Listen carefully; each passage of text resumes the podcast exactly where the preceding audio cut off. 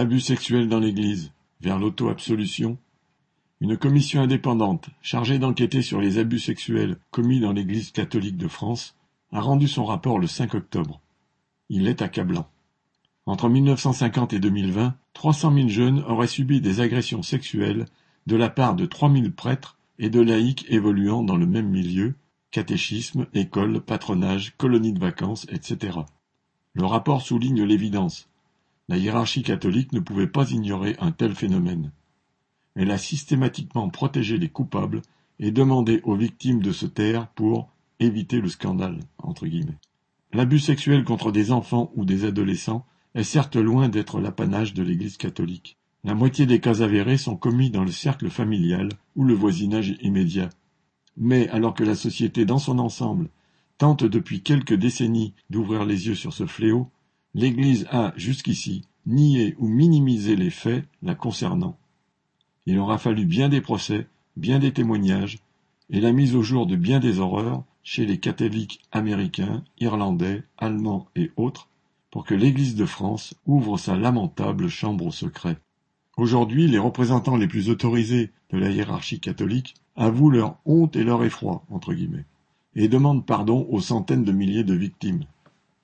Ces excuses sont bien tardives et n'expliquent pas pourquoi le cas d'abus sexuels sur mineurs sont deux fois plus élevés dans les organisations catholiques que dans la société dans son ensemble. Mais ces raisons existent et il faut être évêque pour ne pas les voir. L'Église s'est faite une spécialité de la répression de la sexualité, le célibat des prêtres en étant l'ornement le plus voyant, imposant d'ailleurs cette morale à toute la société, avec des résultats catastrophiques. Si elle n'est évidemment pas le seul organisme à confier des enfants à l'autorité des adultes, elle est la seule à élever ses prêtres au-dessus du commun des mortels, leur donnant une aura particulière dont il est facile d'abuser.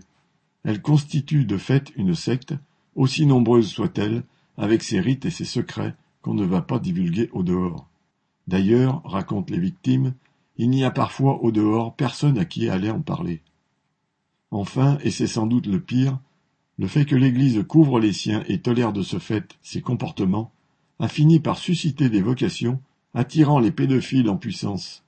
La commission d'enquête le souligne en parlant de caractère systémique du problème. L'Église est en effet une organisation centralisée et hiérarchisée qui prétend ne pas avoir de compte à rendre à la justice des hommes.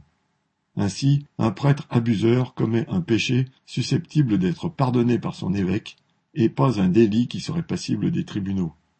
Après avoir finalement été contraint de mettre ses turpitudes sur la place publique, l'Église demande pourtant toujours à se juger elle-même, c'est-à-dire à, s'absoudre une fois de plus, alors même que le nombre d'abus n'a pas baissé ces dernières années.